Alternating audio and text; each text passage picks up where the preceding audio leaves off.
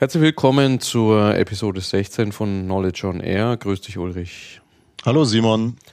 Wir sind heute mal wieder über Skype verbunden. Ich hoffe, die Audioqualität leidet darunter nicht so stark. Und ich würde gerne zum Anfang mal wieder den Aufruf starten. Wir haben uns ja im Vorfeld überlegt, was für ein Thema wir heute nehmen.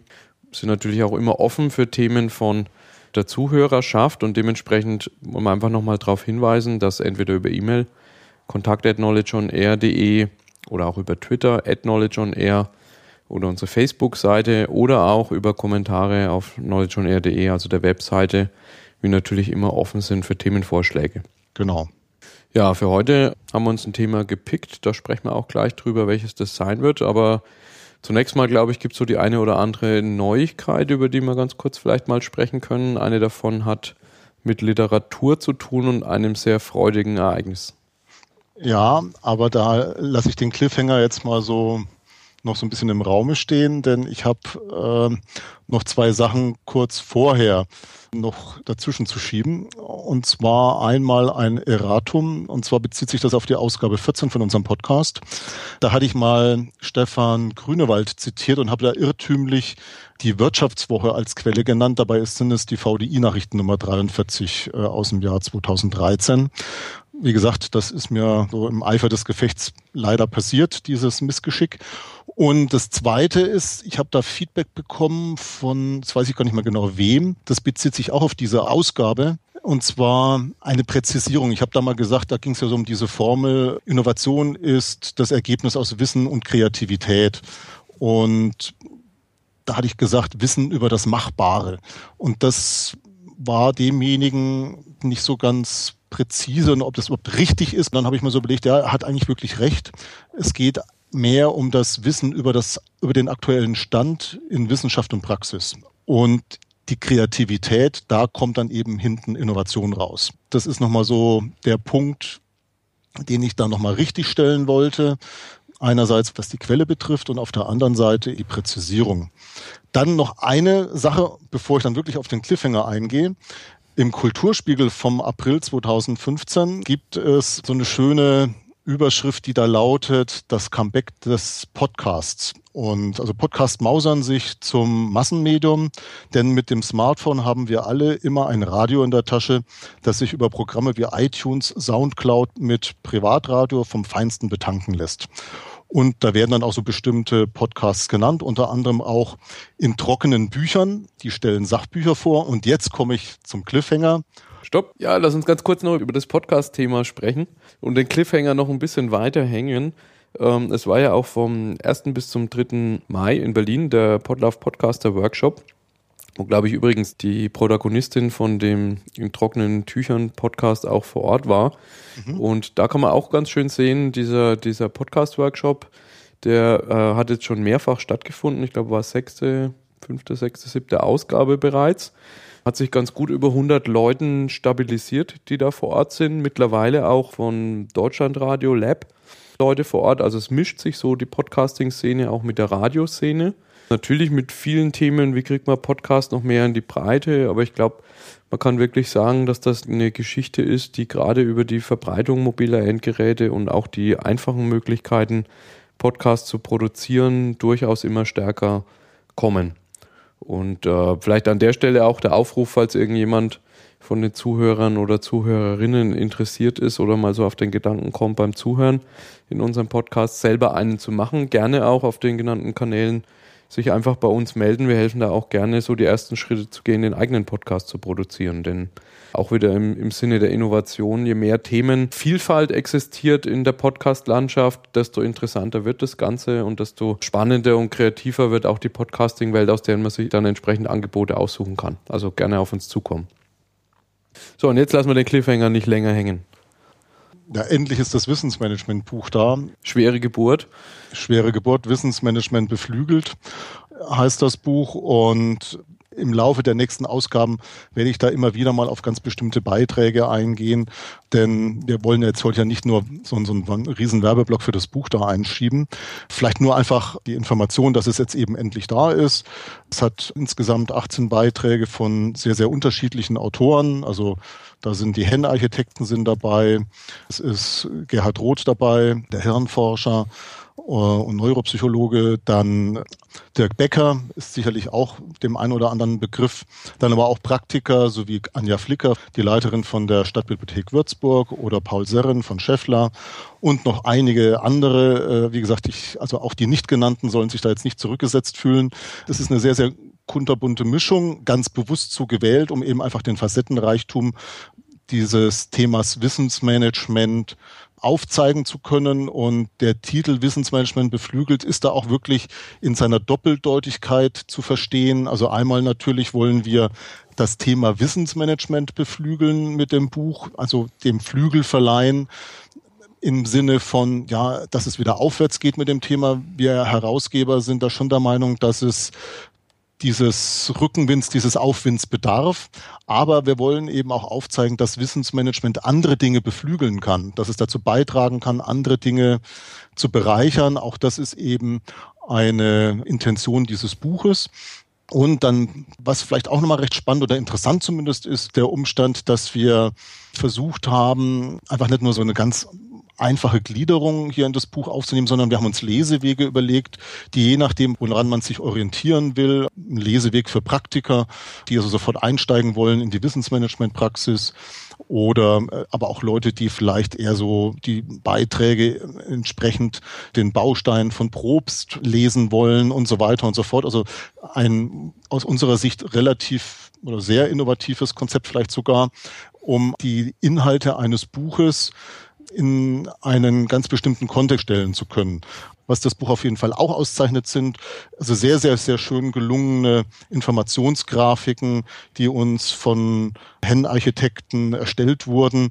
Da möchte ich mich nochmal an der Stelle ganz, ganz besonders bedanken. Das gibt dem Buch auch rein vom Aussehen her sowohl was die Beiträge innen betrifft, als auch das Cover betrifft, den Einband betrifft, eine wirklich sehr, sehr schöne Anmutung und macht auch neugierig. Genau, und falls irgendjemand das Buch natürlich noch nicht in seinem Regal stehen hat, ihr habt eine kleine Webseite auch gemacht dazu. Genau. Unter Wissensmanagement beflügelt ein Word.wordpress.com kann man sich da entsprechend informieren und wie ich gesehen habe in der Navigation, ihr habt dort auch die Lesewege gelistet, also da kriegt man schon mal so einen Vorgeschmack, auf welchen Routen man sich durch das Buch bewegen kann. Wir werden die auch noch ergänzen. Also das, was auf der Internetseite steht, wird auf jeden Fall über die Zeit hin noch mehr sein als das, was im Buch drin ist, weil wir jetzt schon wieder zwei neue Anregungen bekommen haben. Ich bin auch offen für weitere Anregungen, dass wir die da noch mit aufnehmen können. Und da gibt es die Möglichkeit, das Thema noch ein bisschen aktiver mitzugestalten. Es gibt auch noch eine weitere Adresse, die vielleicht auch noch ein bisschen intuitiver ist, ist einfach nur wissensmanagement-beflügelt.de im Übrigen. So wird es nämlich auch im Buch eigentlich zitiert. Sehr gut. Ich habe die Woche auch das finale Feedback an die Setzerin gegeben. Ich habe mit dem Thomas Röllicke und Lothar Becker zusammen ähm, das Buch FAQ Wissensmanagement, was jetzt in den nächsten Monaten auch erscheinen wird. Und da können wir mal eine Podcast-Reihe äh, machen, wo wir so eine kleine Buchrezension, vielleicht auch von ein paar Lesern, da könnte man vielleicht mal sogar jemanden mit dazu nehmen, wo wir mhm. mal speziell auf diese Bücher eingehen. Genau. Sehr gut, dann würde ich sagen, lass mal überlegen, ob wir noch irgendwas haben jetzt aus der jüngeren Historie. Ich habe auf der einen Seite mal noch das Thema Microsoft Ignite, die jetzt vor kurzem war. Äh, Microsoft hat ja ihre großen Konferenzen, die für sich schon groß waren, die SharePoint-Konferenz, die TechEd, die SQL-Server-Konferenz, noch einige andere zusammengelegt und haben wirklich ein Mega-Event in San Francisco gemacht. Die Ignite hatte, glaube ich, über 23.000 Besucher bin auch ehrlich gesagt noch gar nicht so ganz dazu gekommen, mir das alles anzuhören. Auf channel9.msdn.com gibt's die ganzen Mitschnitte. Ich glaube, die hatten über 1200 Vorträge dort vor Ort. An der Stelle vielleicht nur kurz der Hinweis, also wird irgendwie eine kuratierte Liste von Vorträgen noch geben. Aber die Kollegen vom Club Office 365 Podcast und von der Sharepokalypse, die haben da ganz gute Zusammenfassungen gemacht. Club Office 365 auch vor Ort wo sie wirklich über diese Neuerungen sprechen, speziell so im Bereich, äh, was jetzt uns berührt, Wissensmanagement, äh, persönliches Informationsmanagement, OneNote, also eher so die technologische Seite des Wissensmanagement, gab es da durchaus einige interessante Sachen und da lohnt es sich mal durchzustöbern. Ich habe es wie gesagt noch nicht geschafft. Das, was ich schon geschafft habe aufzubereiten, ist die Republika, die ja auch jetzt vor kurzem war in Berlin. Ich habe in äh, meinem Blog, in blog.cognion.de, also meine ungefähr 20 Favoriten zusammengestellt aus dem Programm. Die sind auch alle verlinkt mittlerweile mit den Folien, mit den Videos dazu. Und ähm, da fand ich zum einen mal beeindruckend, dass es die Republika geschafft hat, einen Großteil der Vorträge in sehr, sehr guter Qualität auf YouTube abzubilden. Also wer das sich äh, mal nachschauen will, Kanal Republika auf YouTube äh, sind im Prinzip, ja nicht alle, aber doch ein großer Ausschnitt der Vorträge, die auf den, auf den größeren Bühnen stattgefunden hat, als Video verfügbar. Die Kollegen von voicerepublic.com in der Schweiz haben, glaube ich, alle Vorträge audiomäßig gestreamt und auf voicerepublic.com kann man, glaube ich, über 340 Talks zugreifen, was wahrscheinlich ein Großteil der Vorträge der Republika sein sollten. Einer, der mir aufgefallen ist, Sprecher, den wir auch vom AKWM-Symposium vor einigen Jahren kennen, ist der Gunter Dück, ehemals IBM, der dort einen sehr schönen Vortrag gehalten hat. Äh, wird ja viel über Schwarmintelligenz gesprochen. Äh, sein Vortrag hatte den Titel Schwarmdummheit. Und er hatte so die These, dass oftmals, wenn viele zusammen sind, die Gruppe dümmer ist als der dümmste Einzelne was natürlich sehr provokativ war. Und er hat den Vortrag sehr schön zugespitzt auf war so ein kleines Bashing in, gegen die BWLer, weil er gesagt hat, die in der BWL glaubt man sozusagen immer nach einem Maximum statt nach einem Optimum streben zu müssen und das führt eigentlich am Ende dazu, dass man kontinuierlich in der Überlastung ist und sehr, sehr weit weg vom Optimum. Er hat auch so innen drin mal so ein Zitat, wo er irgendwie einem Unternehmen vorschlägt, mal über äh, Wissensmanagement, Big Data und die Zukunft nachzudenken eine Woche und sagt dann, das Schöne, das Gute und das Langfristige zerschellt an der Warteschlangenformel. Also sein, sein Plädoyer ist so ein bisschen nicht gesunden Menschenverstand, sondern einfach Naturwissenschaft und Mathematik und Erkenntnisse, die es da einfach gibt, anzuwenden, auch auf den Wirtschaftsbetrieb, um dann zu erkennen, dass man eben ganz oft so solche wirtschaftlichen Systeme versucht in, in Modi zu fahren, die sie einfach nicht leisten können und dass man dann sozusagen als Gesamtsystem in einer kontinuierlichen Überlastung ist. Also der Talk ist auch so eine halbe Stunde ungefähr, ist auf YouTube, lohnt sich auf jeden Fall anzuschauen. Und da vielleicht als letzter Tipp noch, wenn man da so ein bisschen tiefer auch in die aktuelle Gedankenwelt von, von Dück einsteigen will, der Kollege Tim Pritloff vom Forschergeist Podcast, forschergeist.de, hat die Episode 11 jetzt rausgebracht, Lernen und Lernen im digitalen oder in digitalen Zeiten heißt er, mit Gunter Dück, ist zwei Stunden lang. Und da ist so sehr viel Hintergrund, wie, wie Dück eigentlich zu seinen Themen gekommen ist, wie sich das entwickelt hat, wie er von dem Bauernhof, wo geboren worden ist, dann letztendlich zu einem Speaker heute geworden ist und wie er so den, den Wandel der Welt aktuell interpretiert. Also das ist vielleicht eher was für die lange Autofahrt, aber lohnt sich auf jeden Fall auch mal anzuhören. Mhm. Ja, und ich denke, damit sind wir mitten im Thema. Gunter Dück als Brücke. Ich glaube, dazu hast du uns auch einen Artikel heute mitgebracht. Unter anderem, ja, genau. So, so als Einstieg. Das ist aus den VDI-Nachrichten 1314 äh, vom März 2015, also aus diesem Jahr, ähm, wo sich Gunter Dück darauf bezieht, was das so für Konsequenzen hat mit äh, neuen Wissensmanagementsystemen, wie er es eben nennt, im Prinzip geht es um das ganze Thema Digitalisierung, die Algorithmen. Da hatten wir ja auch schon mal vor einigen Episoden drüber gesprochen. Und was das so für Konsequenzen für uns als, als Menschen, als Mitarbeiter in Unternehmen hat. Und ich zitiere da jetzt einfach mal eine kurze Passage draus. Die Leute, die die Verdichtung nicht aushalten, können darüber depressiv werden oder einen Burnout erleiden. Das wissen wir ja jetzt. Ich vermute, dass die Erhöhung von Stress durch die höherwertigen Tätigkeiten die meisten Menschen sehr belastet. Mit all den physischen Folgen. Da müssen wir auf eine neue Generation warten, die das nicht anders kennt. Das ist so eine Einschätzung von, von Gunter Dück. Das ist ein Interview äh, in den VDI-Nachrichten, wo er eben da so um, um seine Einschätzung gebeten worden ist, was diese Entwicklung betrifft.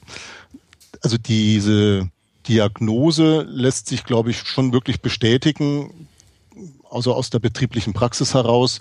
Es findet da tatsächlich eine Verdichtung statt von Arbeit und nur dieser letzte Satz, wo er da, da, die Hoffnung hat, dass durch eine neue Generation sich dieses Problem und diese negativen Folgen, die sich daraus ergeben, dann auflöst, da bin ich dann doch etwas skeptisch, denn ich glaube nicht, dass das jetzt durch zum Beispiel eine Generation Y, wenn die dann mal so länger im Berufsleben ist, dass die stressresistenter sind als unsere Generation. Also ich beziehe dich da mal mit in meine Generation mit ein, Simon. Ich hoffe, das passt für dich noch, auch wenn du ein paar das Tage jünger okay. bist als ich. ähm, aber also da bin ich schon eher skeptisch, ja.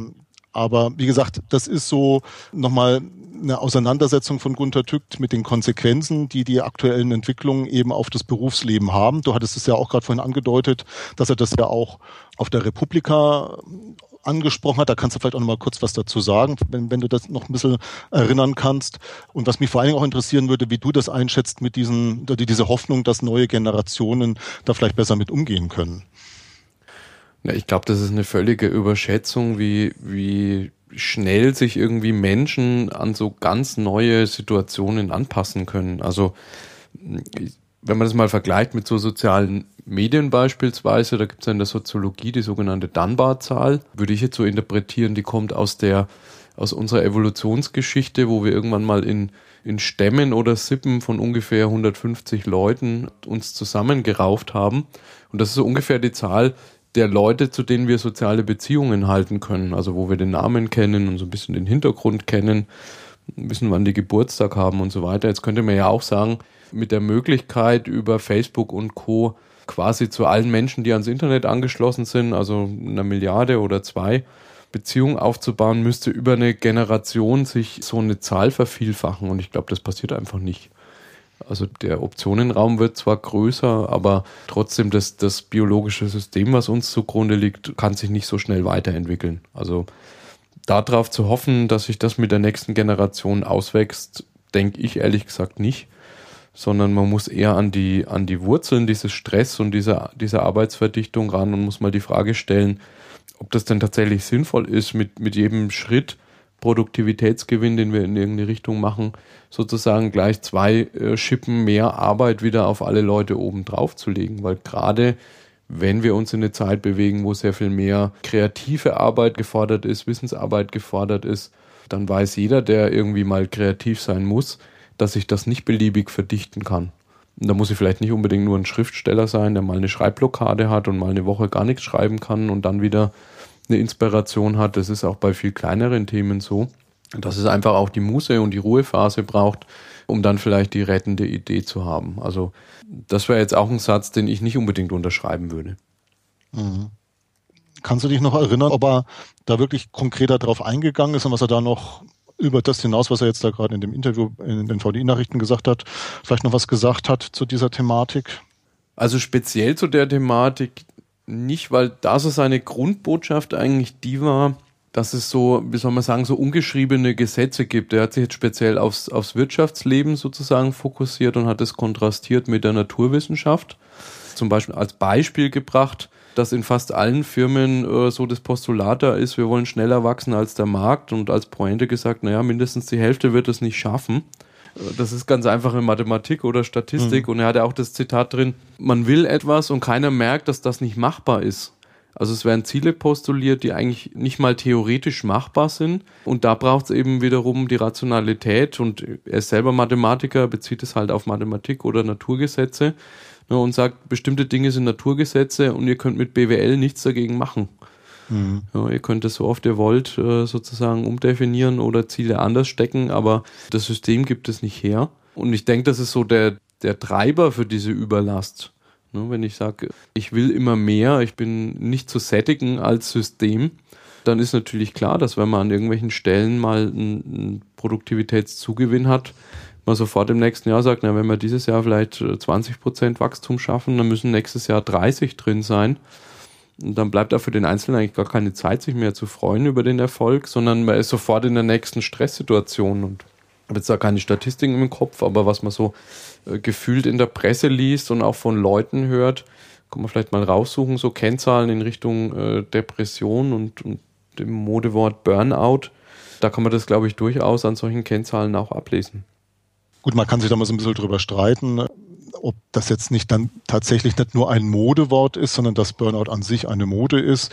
Da gibt es ja auch Leute, die eine entsprechende Meinung da vertreten. Ich bin da allerdings nicht der Meinung, dass das nur einfach so ein, so ein Modebegriff ist, wenn die Leute mal müde nach Hause kommen, dass das in der Vergangenheit auch schon so war und da hat man das noch nicht Burnout genannt. Ich glaube, dass es da schon gravierende Unterschiede gibt habe auch Leute in den letzten Jahren kennengelernt, die tatsächlich aufgrund von Burnout mal eine Zeit lang nicht arbeiten konnten, dann so Schritt für Schritt wieder eingegliedert werden mussten. Und das auffällt, dass es auch Leute betrifft in einem Alter, wo, wo das früher vielleicht noch nicht so schlimm war, dass es schon bei Leuten Anfang 40 passieren kann. Und das sind so Dinge, die sind schon auf das zurückzuführen, was zum Beispiel Gunter Dück eben dann so als Verdichtung der Arbeit bezeichnet.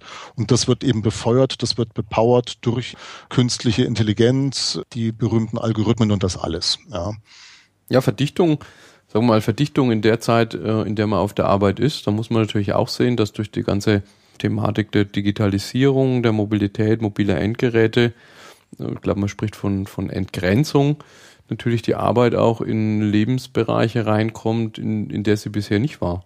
Also genau. wo ich dann halt abends um, um 10 auf dem Sofa nochmal schnell E-Mails checken kann vielleicht oder wo ich an der Bushaltestelle, wo ich früher vielleicht mal einfach in die Landschaft geschaut habe, jetzt eben auch mit meinem Smartphone oder meinem Tablet irgendwas tue und das alles so Zeiten der Muße sind, die vielleicht früher mich mal auf einen Geistesblitz gebracht haben. Äh, und ich jetzt aber das Gefühl habe, ich bin halt in diesem Hamsterrad und nutze die Zeit lieber noch zehn E-Mails abzuarbeiten und damit immer, immer weniger Zeit eigentlich habe zu regenerieren. Ja, aber es ist beides. Es ist auf jeden Fall die Entgrenzung. Ja, also das ist ein Phänomen, was du da beschreibst, richtigerweise. Und das andere ist aber wirklich diese, diese Verdichtung. Ja. Ich glaube auch, das habe ich jetzt mir bloß nicht in dem Interview markiert hier, dass das in dem Interview mit Gunter Dück in den VDI-Nachrichten auch noch irgendwo zur Sprache kommt, dass man mal eine intellektuell sehr, sehr anspruchsvolle Arbeit gemacht hat am Arbeitstag und dann hat man wieder so eine so wieder zwei Stunden gehabt, wo man so routinemäßig was hat machen können und wo man intellektuell nicht so gefordert war. Ne, das war in einer halbwegs vernünftigen Balance. Und diese, diese Routinetätigkeiten, die werden jetzt einfach durch IT-Lösungen bewerkstelligt. Da muss ich mich nicht mehr drum kümmern. Und dann hat es zur Konsequenz, dass ich fast den ganzen Tag nur noch konzeptionell, kreativ arbeiten soll, also diese Dinge machen soll, die ein Computer noch nicht kann und wahrscheinlich auch noch in absehbarer Zeit nicht machen kann. Und das hat dann eben die entsprechenden Auswirkungen auf meine äh, Leistungsfähigkeit und auf meine gesundheitliche Konstitution. Ja. Ja, und das ist ja auch gefühlt, würde ich sagen, ist so Wirtschaft einer der letzten Bereiche vielleicht, wo man noch nicht erkannt hat, dass ein Mensch nicht ständig auf 120 Prozent laufen kann. Also wenn man jetzt mal so Sport nimmt, wir haben ein bisschen mit der Sportindustrie zu tun auch, Trainingslehre und solche Themen, da ist eigentlich völlig klar, wenn ich ein 100-Meter-Läufer bin, ein Zehnkämpfer, äh, wie dort so Trainingsrhythmen auszusehen haben und wie der Wechsel aus Belastung und Entspannung aussehen muss, um eben, da sind wir wieder bei Gunter Dück, nicht bei so einem dauerhaften Maximum zu sein, sondern bei einem Optimum des Effekts über, über die Lebenszeit eines Athleten beispielsweise zu sein. Ja. Und ich meine, das, man müsste dann eigentlich sagen, sehr, sehr schön, dass es endlich Systeme gibt, die vielleicht anfangen, einfache kognitive Tätigkeiten auch äh, übernehmen zu können. Das sollte nur dann dazu führen, dass entsprechend die Wissensarbeiter eben wieder Ruhephasen haben, in denen sie zur Ruhe kommen können, in denen sie auch mal die Gedanken schweifen lassen können, auf andere Themen kommen können. Und eben nicht zu versuchen, äh, die 220 Tage im Jahr Marathon rennen zu lassen oder 100 Meter Lauf rennen zu lassen. Ja, Nochmal fünf neue Konzepte entwickeln. Genau. Ja, genau. Sondern lieber die Anzahl von Konzepten, wie sie in der Vergangenheit erzeugt oder erstellt wurden, belassen. Aber wenn man eben ihnen da diesen mehr Freiraum gibt, dann werden die noch besser. Das Schlimme ist nur, und da sind wir dann bei einer Thematik, da müssen wir mal gucken, wann wir die überhaupt mal thematisieren. Mit Sicherheit nicht heute wie ich das natürlich messe, dass sie besser sind. Ja? Wie, wie kann ich das äh, transparent machen? Wie kann ich das vergleichbar machen? Also aus meiner Sicht, ich erlebe das ja seit 20 Jahren in meinem beruflichen Alltag, läuft das schon darauf hinaus, dass man immer wieder durch bestimmten Termindruck Dinge nicht zu Ende denkt, zum Beispiel. Und das hat dann zur Konsequenz, dass nicht gerade selten zu einem späteren Zeitpunkt diese Ungereimtheiten, die nicht zu Ende gedachten Aspekte einem dann auf die Füße fallen. Und dann musst du das nachbessern. Das ist im Endeffekt genauso wie wenn du beim Auto in der Konstruktion ganz am Anfang irgendeinen Fehler machst, aber es halt auf gut Deutsch, also wir würden in Franken sagen, es wird gehudelt. Mhm. Und dann wird es dann offenbar und dann ist natürlich jetzt zu so einem fortgeschrittenen Zeitpunkt das Reparieren umso teurer. Und genauso ist es in, in, in solchen Fällen. Ja, da geht es dann zwar nicht um ein technisches Produkt, sondern da geht es dann um ein intellektuelles Arbeitsprodukt. Ja. Man sollte lieber die Anzahl der Dinge, die man da konzeptuell macht, beibehalten, aber dafür sorgen, mit dem zusätzlichen Spielraum, den man bekommt, die Qualität dieser geistigen Leistungen zu erhöhen. Und das ist insbesondere für mich der Gradmesser die Qualität. Genau, da braucht es, glaube ich, auch noch mehr Bewusstsein. Was bedeutet eigentlich Qualität und Quantität bei Wissensarbeit?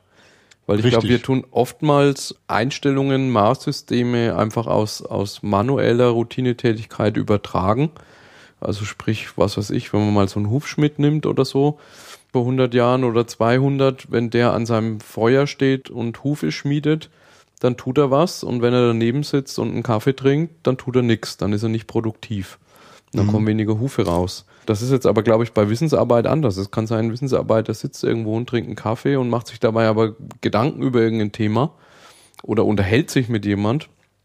Und ich, denke, so in der Wahrnehmung vieler Leute ist es, naja, der arbeitet jetzt gerade nicht. Und das muss es aber gar nicht unbedingt sein. Ne? Es kann sein, dass der gerade mit einem Kollegen zusammen bei einer guten Tasse Kaffee genau den Geistesblitz für das innovative Produkt der Zukunft entwickelt.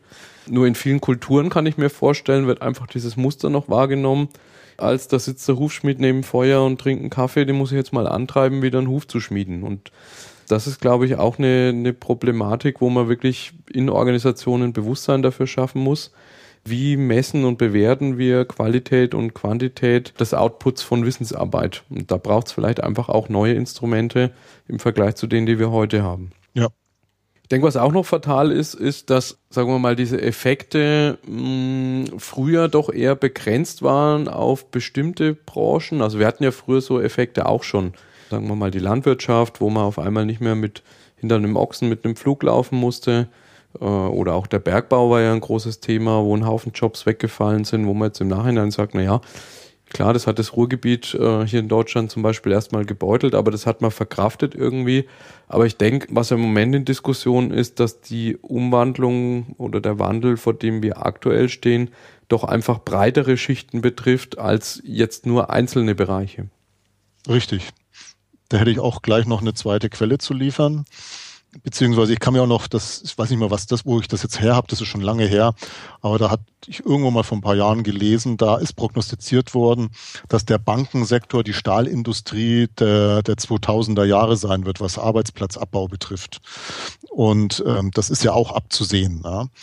Ähm, ich habe, wie gesagt, die Quelle, die zweite, die ich jetzt noch da schnell ins Spiel bringen wollte, das sind wieder die VDI-Nachrichten, diesmal aus dem Mai 2015, die Nummer 19.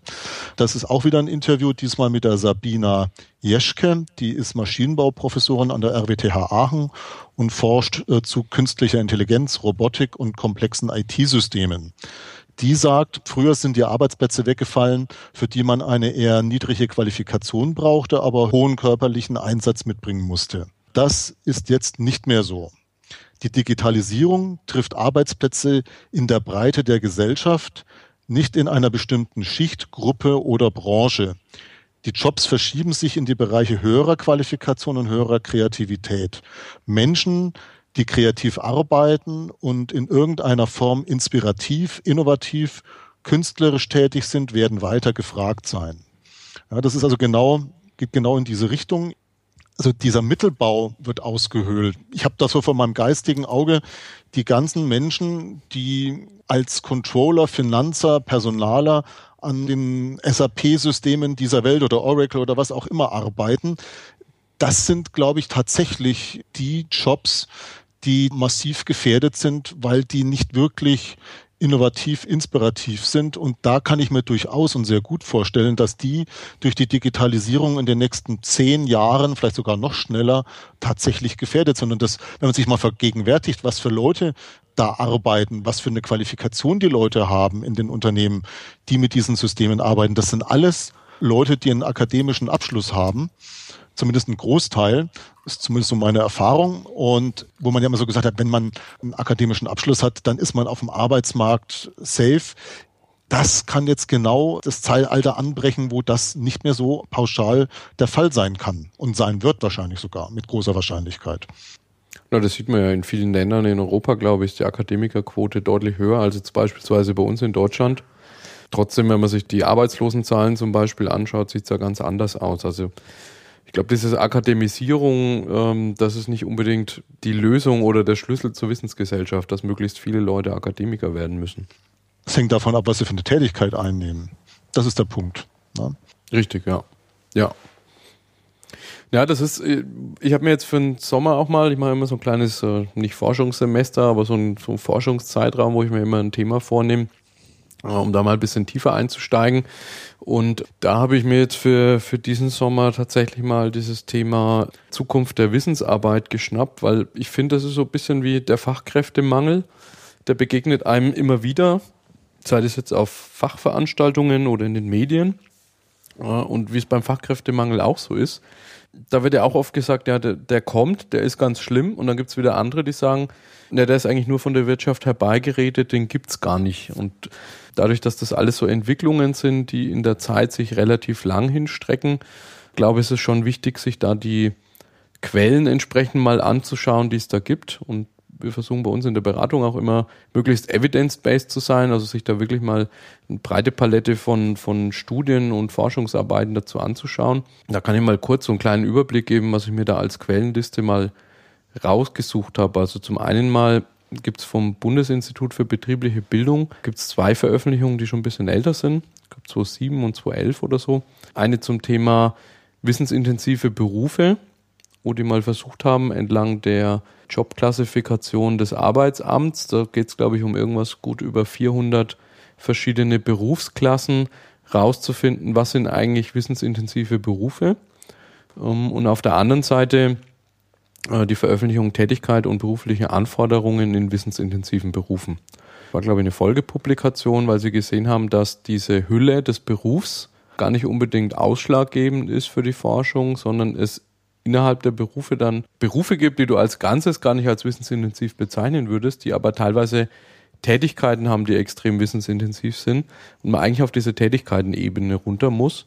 Und das ist, glaube ich, auch diese Skills- und Tasks-Ebene ist die, die man sich anschauen muss, um zu schauen, was habe ich denn für Fähigkeiten und aktuell für Aufgaben und auf der Basis dann zu beurteilen, ähm, wie groß ist da eine Gefahr, dass diese Tätigkeiten und Aufgaben durch äh, Maschinen und Computer in Zukunft ersetzt werden können. Also ich glaube, auf der Basis kann man dann erst wirklich so ein Risiko- oder Bedrohungsszenario für sich selber zum Beispiel als, als Wissensarbeiter durchführen.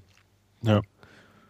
Also das ist so die, die eine Quelle vom BIP. Dann auch schon ein bisschen älter von der OECD gibt es die Veröffentlichung The Skills Needed for the 21st Century. Und das ist eine, eine Folie, die wir auch lang schon im Repertoire haben. Da gibt es auf der einen Seite mal Grafik, dort wird geschaut, der, der Change in Demand Skills, nennen sie das in der Überschrift, also der, der Wandel äh, in der Anforderung an Fähigkeiten aus den 60er Jahren bis heute, also bis 2010 geht das mhm. ähm, wo man eben sehr schön sehen kann, dass es einen deutlichen Rückgang gibt bei drei Tätigkeitsgruppen, sogenannten Routine Manual Tasks, also Routine-Tätigkeiten, die manuell sind, sogenannte Non-Routine Manual Tasks und Routine Cognitive Tasks, also geistige Tätigkeiten, die aber auch eher routineartig sind, also die irgendwie in Regeln abbildbar sind, kann man sagen. Mhm. Also das sind so die drei Taskgruppen, die deutlich nach unten gegangen sind. Die zwei Taskgruppen, die doch sehr stark angestiegen sind, sind die sogenannten Non-Routine Analytics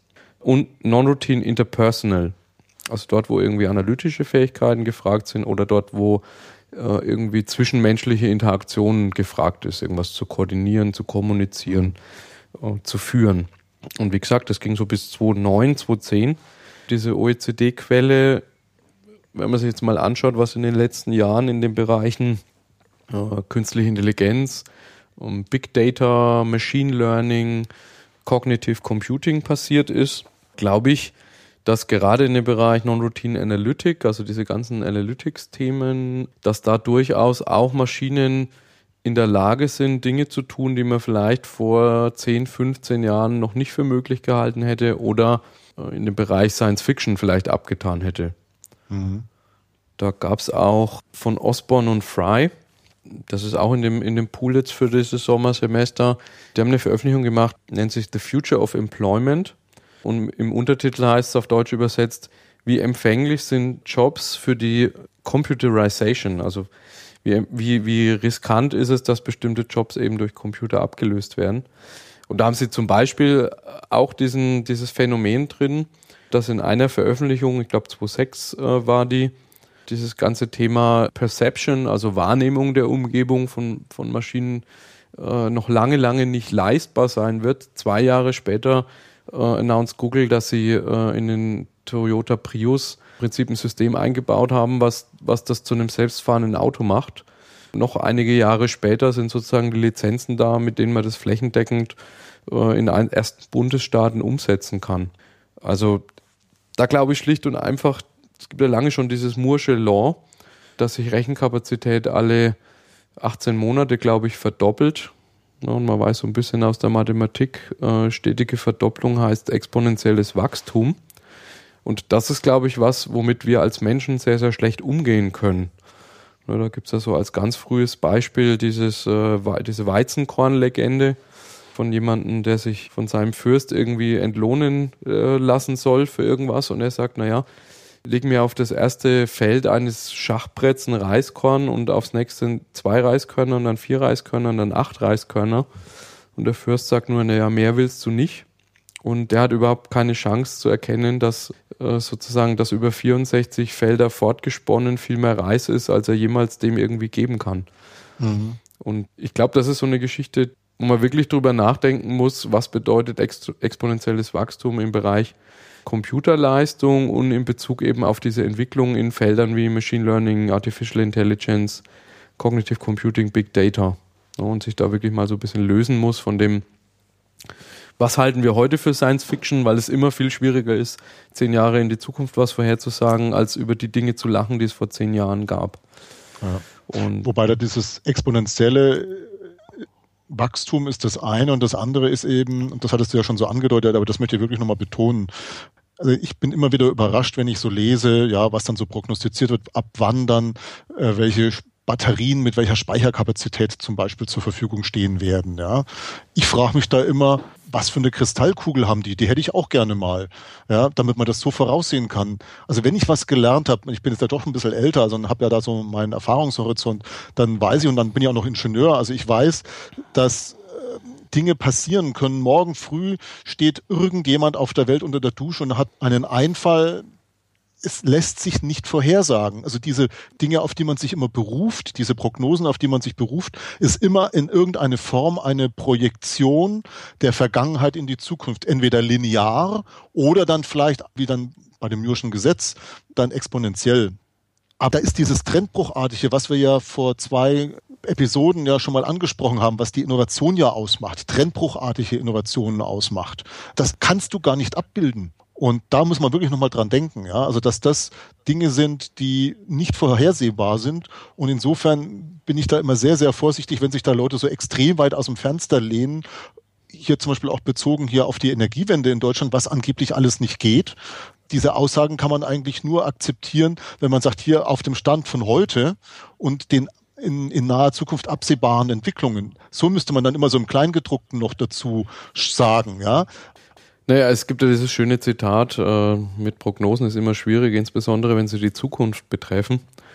Ähm, Könnte von Karl Valentin sein. Passt auch gut zu einem äh, zu einer Passage, die Dück in dem Republika-Talk hatte. Da sagt er so zum Ende raus, ähm, man muss immer sehr vorsichtig sein, äh, aus Korrelationen nicht Kausalbeziehungen zu machen. Es ist sicher so, dass man jetzt das passt vielleicht jetzt den vielen Publizisten nicht, weil es natürlich äh, viel plakativer ist, sagen wir mal, bestimmte Streckenszenarien äh, irgendwie in bunten Farben darzustellen, als jetzt zu sagen, naja, hier gibt es bestimmte Trends, die man vielleicht erkennt oder schwache Signale und bestimmte Wahrscheinlichkeiten und daraus entstehen bestimmte Szenarien. Also das sieht man ja, äh, das sieht man in der ganzen Berichterstattung auch über sozusagen, äh, welche Jobs sind durch Maschinen bedroht. Da hat man ja ganz oft dann auch so sehr gewaltige Bilder mit äh, Menschen, die irgendwelchen Robotern gegenüberstehen und die titulieren dann, äh, er will deinen Job oder so, weil das natürlich jetzt im, in, in den Medien viel besser wirkt, als wenn man sagt, naja, man muss sich mal damit wirklich auseinandersetzen, Pro und Contra abwiegen, Wahrscheinlichkeiten abwägen. Ich denke, das ist aber jetzt für den einzelnen Wissensarbeiter eigentlich genau das, was zu tun ist, zu sagen, welche Tendenzen sind da, welche Evidenzen sind vor allen Dingen da, also was ist Marketinggeschrei und was ist wirklich nachhaltiger Trend. Und ich denke, sowas wie ein Moore's Law, das wird wahrscheinlich ja niemand ernsthaft bestreiten. Gut, gibt Leute, die auch die Korrelation zwischen Menschheit und Entwicklung des CO2-Outputs irgendwie bestreiten, aber ich glaube jetzt keine ernstzunehmenden Wissenschaftler. Und dann einfach zu sagen, was hat das für eine Auswirkung auf mich, auf, auf meine Abteilung, auf meine Organisation und das natürlich abzuwägen und zu sagen, wir hatten das in dem ISO 9000 Podcast Episode 15 ja auch, da kommt ja risikobasiertes Denken äh, als ein großes Themenfeld, ne, zu sagen, was für Risiken ergeben sich da draus. Und ein Risiko hat immer eine, auf der einen Seite einen, möglichen Schaden, den das anrichtet und eine Eintrittswahrscheinlichkeit und das Produkt aus beiden äh, ist eigentlich das, wenn das sehr hoch wird, dann ist Vorsicht geboten. Und ich glaube, so muss man an das Thema rangehen und nicht mit den, mit den ganzen Buzzwords, die da so im Umlauf sind. Ja. Naja, auf jeden Fall diese, diese Osborne, dieses Osborne Fry Paper, das ist äh, frei im Internet auch. Ganz interessant, die kommen beide von Oxford, also Universität Oxford, James Martin School. James Martin ist ja der Autor von dem Buch The Wired Society and the Meaning of the 21st Century. Da kommt der eine her, der andere kommt aus dem Department for Engineering Science. Und was die mal gemacht haben auf Basis der Jobklassifikation des US-Arbeitsmarkts, ist einfach die Auswirkung von Machine Learning, Mobile Robotics, Data Mining, Machine Vision, Artificial Intelligence, Big Data auf den amerikanischen Arbeitsmarkt zu testen. Also wirklich mit statistischen Arbeitsmarktzahlen. Da kommen dann im Prinzip, ähm, wenn man mal das Summary liest, so drei problematische Felder raus an, an Berufsklassen. Das ist zum einen mal äh, Service, Sales and Related Jobs. Auf der anderen Seite Office and Administrative Support. Dann Production und Transportation and Material Moving. Und interessanterweise auch äh, Management, Business and Financial. Und die sehen das auch nicht schwarz-weiß, also sagen nicht, Berufsklassen fallen ganz weg oder nicht, sondern da gibt so es so ein Diagramm, was auf der X-Achse ein äh, niedriges, ein mittleres und ein hohes Risiko hat, betroffen zu sein. Und alle Jobklassen erstrecken sich sozusagen in so Bändern über diese drei Klassen und sind dann jeweils in dem Band unterschiedlich stark ausgeprägt. Ne, also wenn die sagen, äh, Management, Business und Financial ist betroffen, dann gibt es bestimmte Tätigkeiten innerhalb dieses Felds, die natürlich ein sehr niedriges Risiko haben, aber es gibt umgekehrt auch Felder, die ein sehr hohes Risiko haben. Und da denke ich, muss man dann genau eben in, in Tätigkeitsbereiche reinschauen, um zu gucken, welcher Teil der Führungskräfte wird da eben betroffen sein, durch Computerisierung abgelöst zu werden. Umgekehrt sagen sie zum Beispiel auch, dass gute Chancen haben alle, die Perception and Manipulation Tasks haben, also wo es um um Wahrnehmung, um Einschätzung, um diffizile Handhabung von Objekten geht. Das ist so die eine Klasse. Zweite Klasse sind Creative Intelligence Tasks, also überall, hast du ja vorhin auch gesagt, wo es um Kreativität geht. Und dann auch Social Intelligence Tasks als dritte Klasse. Man unterscheidet ja auch oft so die Intelligenz in die eigentliche und die emotionale, also den, so den Umgang mit anderen Menschen, das sich vernetzen, das Zusammenarbeiten. Und das ist so die dritte Klasse, wo sie eben sagen, da wird es noch lange, lange dauern. Vielleicht sogar wird es gar nicht möglich sein, dass dort Maschinen sozusagen uns als Menschen ersetzen können. Mhm. Also das ist äh, eines. Und das letzte, was ich mir noch mit reingenommen habe in die Quellensammlung, da habe ich die eigentliche Quelle noch nicht, da habe ich nur den Artikel aus der Welt. Die tituliert, Maschinen könnten 18 Millionen Arbeitnehmer verdrängen. Zwar ist der Ansatz da der, dass die Volkswirte von der Ingdiba, von der Bank, äh, mhm. haben im Prinzip das gleiche Verfahren, was Osborne und Fry entwickelt haben und auf den amerikanischen Arbeitsmarkt angewendet haben, auf den deutschen übertragen. Ja, also ist im Prinzip, die Methode ist die gleiche, aber die Zahlen, die Statistik kommen eben aus Deutschland. Kommen da wohl zu dem Ergebnis, dass die Auswirkungen hier in Deutschland noch dramatischer sein könnten als in den USA. Also Osborn Frei kommt auf 47 Prozent der Jobs, die betroffen sind. Ähm, die Ingdiba kommt auf 59 Prozent. Die haben so, eine, so ein Diagramm mit so Klassen drin, wo sie sagen, betroffen sind hauptsächlich, äh, also vom Wegfall, Bürokräfte und verwandte Berufe, Hilfskräfte, Anlage- und Maschinenbediener, Dienstleistungen und Verkaufsberufe. Weniger betroffen sind technische und gleichrangig nicht technische Berufe, akademische Berufe und Führungskräfte. Die Grafiken sind nicht ganz vergleichbar. Da muss man dann tatsächlich in die, in die ausführliche Studie schauen. Zu dem Zeitpunkt, wo ich den Artikel in der Welt rausgesucht habe, äh, lag der der Welt nur exklusiv vor. Ich bin jetzt gerade dabei zu versuchen, von der Ingdiba auch die, die eigentliche Quelle zu bekommen. Und da kann man dann sozusagen nach dem Sommer vielleicht in dem Podcast auch nochmal im Detail drauf eingehen, was da dann rauskam, werde ich sicher auch in dem Blog mal beschreiben. Gut, dann würde ich sagen, für heute So mit Blick auch auf die Uhr. Wir könnten nochmal versuchen, eine Zusammenfassung zu wagen. Ja. Ja, also auf den Punkt gebracht, äh, was ist die Botschaft von heute? Ja, auf der einen Seite, wenn man nochmal so an, an Gunter Dück zurückdenken, es bestehen da gewisse Risiken, und zwar eher so für das Individuum auf der gesundheitlichen Ebene. Die sollte man im Auge behalten und da eben nicht, wie du es vorhin mal so schön gesagt hast, dann nicht nochmal eine Schippe draufpacken. Ja, das war ja so deine Metapher, mhm. die Schippe, sondern eher, das war ja dann nochmal so mein Gedankengang, eher dafür zu sorgen, die Qualität der Tätigkeit zu erhöhen, weil das im Nachhinein zu weniger Problemen führt, meiner Erfahrung nach denn äh, da fallen einem dann bestimmte Dinge, die nicht sauber ausgearbeitet wurden, dann nicht auf die Füße und dann müssen sie mit entsprechendem Zeitdruck und auch zusätzlichem Mehraufwand dann nochmal nachgebessert werden. Das war ja das eine und das andere ist ja die Bedrohung von Personengruppen mit entsprechender Qualifikation, nämlich einer akademischen, durch die Digitalisierung. Das war ja nochmal so dieses Interview mit der Sabina äh, Jeschke von der RWTH Aachen, wo du jetzt ja auch nochmal über die verschiedenen Studien, die du genannt hast, dann nochmal, wo dann nochmal mehr ins Detail gegangen wird. Und äh, wo man sich schon äh, als jemand, der noch länger arbeiten muss, sich diese Studien vielleicht mal genauer anschauen sollte und sich da zumindest mal gedanklich schon mit auseinandersetzen sollte, wo denn für jeweils das Individuum die entsprechende Nische sein könnte in der Zukunft, wo man in Anführungsstrichen überleben kann. Denn die SAP und Oracle-Sklaven, nenne ich es jetzt mal so etwas äh, despektierlich. Ja, despektierlich, die sind tatsächlich gefährdet. Ja, das wäre so mal meine Zusammenfassung, meine, mein Versuch der Zusammenfassung. Vielleicht kannst du das noch kurz ergänzen.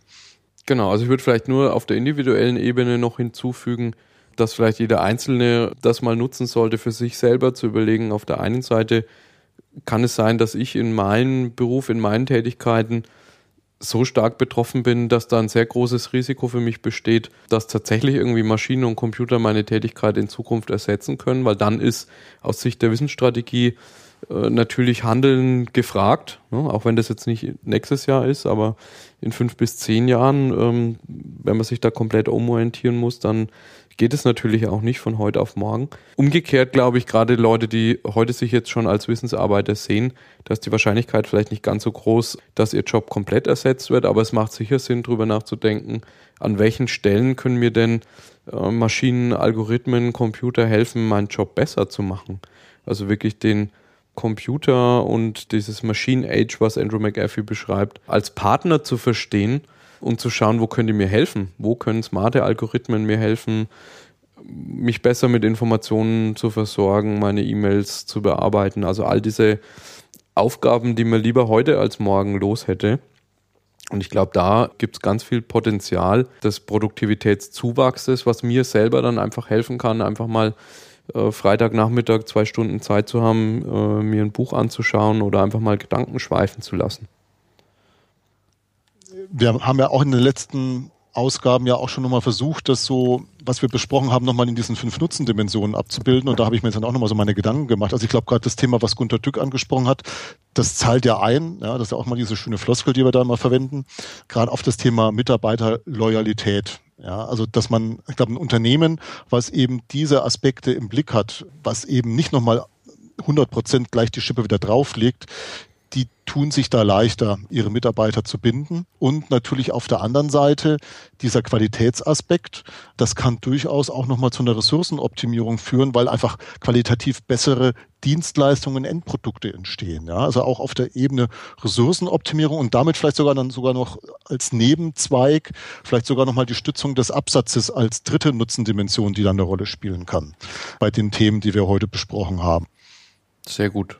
Damit biegen wir ein in einen kurzen Ausblick noch. Genau. Was so ansteht bei uns beiden. Bei mir ist so, ich bin am 3.6. in Berlin.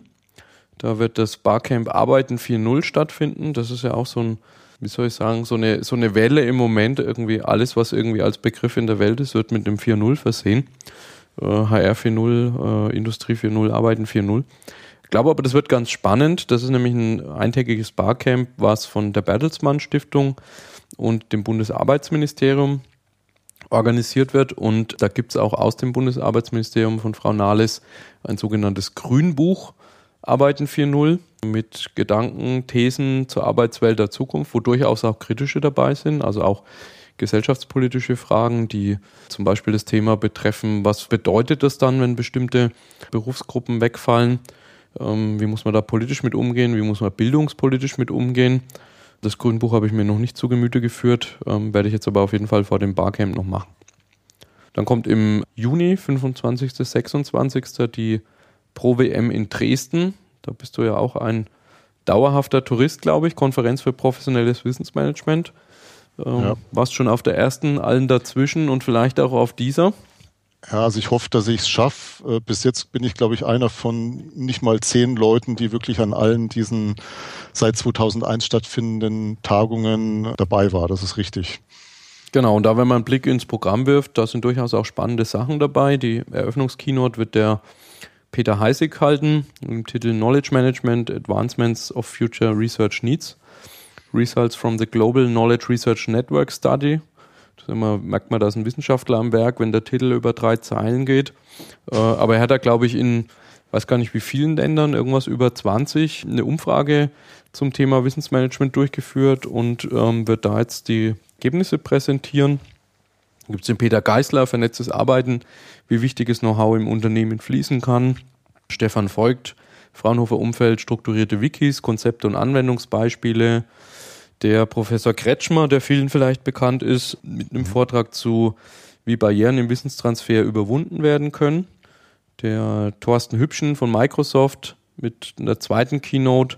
Das ist ja der Autor von Out of Office, also so auch Arbeitswelt der Zukunft, das er zusammengeschrieben hat mit der Personalvorständin, sagt man das so, mit der Frau Personalvorstand von Microsoft zusammen. Hatte ich schon bestellt, das Buch, lag schon in der Akademie, dann kam aber jemand vorbei und hat gesagt, oh, das will ich mir unbedingt ausleihen, jetzt ist es verliehen, zwei Wochen. Also da kann ich noch nicht viel zum Inhalt sagen, aber das werde ich auf jeden Fall noch lesen, bevor die Pro-WM ist. Und ich werde die Abschlusskino dort halten und werde dort so einen Überblick und über 100 Jahre Management mündend in dem Thema ISO 9001 und einer Matrix, was sich da eigentlich jetzt für Anforderungen an Organisationen daraus ergeben, äh, halten. Mhm. Also das könnte ganz interessant werden. Ich finde, es ist dieses Jahr ein bisschen eigenartig vermarktet. Also es fungiert irgendwie unter dem Dach Wissensgemeinschaften 2015, wo auch eine Veranstaltung mit dem Namen Geneme äh, unten drunter ist und auch mhm. das GFM Knowledge Camp. Also es gibt irgendwie, bisher gab es ja, glaube ich, immer unter ProWM und dann Jahreszahl.org oder so gab es eine eigene äh, eine eigene Landingpage, eine eigene genau. Webseite genau. zu der Konferenz. Ähm, das ist irgendwie jetzt im Moment nicht der Fall und man tut sich tatsächlich irgendwie schwierig, die zu finden. Das hat auch auf mich zugetroffen, ja. Also die, äh, der Weg, der ich im Moment gehe, immer ist, ähm, man sucht in, in Google nach Wissensgemeinschaften 2015 nimmt den ersten Treffer, der geht auf das Open Access Portal der TU Dresden. Eigenartigerweise ist das auch gar nicht die Konferenz-Webseite, sondern ist nur die äh, Seite der Jury, wo die Paper bewertet worden sind. Und wenn man da ein bisschen weiter nach unten geht, dann gibt es Mitteilungen, irgendwo die Mitteilung Programm online und dort wiederum gibt es einen Link auf die Seite krc-dresden.de slash Wissensgemeinschaften-2015 und da ist man dann beim Programm angelangt.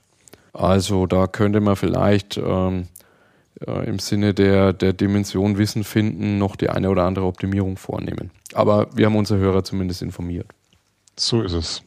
Gut, dann vielleicht noch diese abschließende Wiederholung der Bitte um Themenvorschläge, weil wir sind natürlich auch natürlich immer weiterhin auch in Zukunft auf der Suche nach Themen, wenn wir da entsprechende Publikationen durchgucken und so. Aber wenn jetzt aus dem Auditorium, aus dem Hörerkreis einfach der Bedarf gesehen wird, sich zu einem ganz bestimmten Thema mal zu äußern und dass wir uns mal vielleicht auch ein bisschen einlesen und da was dazu sagen. Einfach her damit.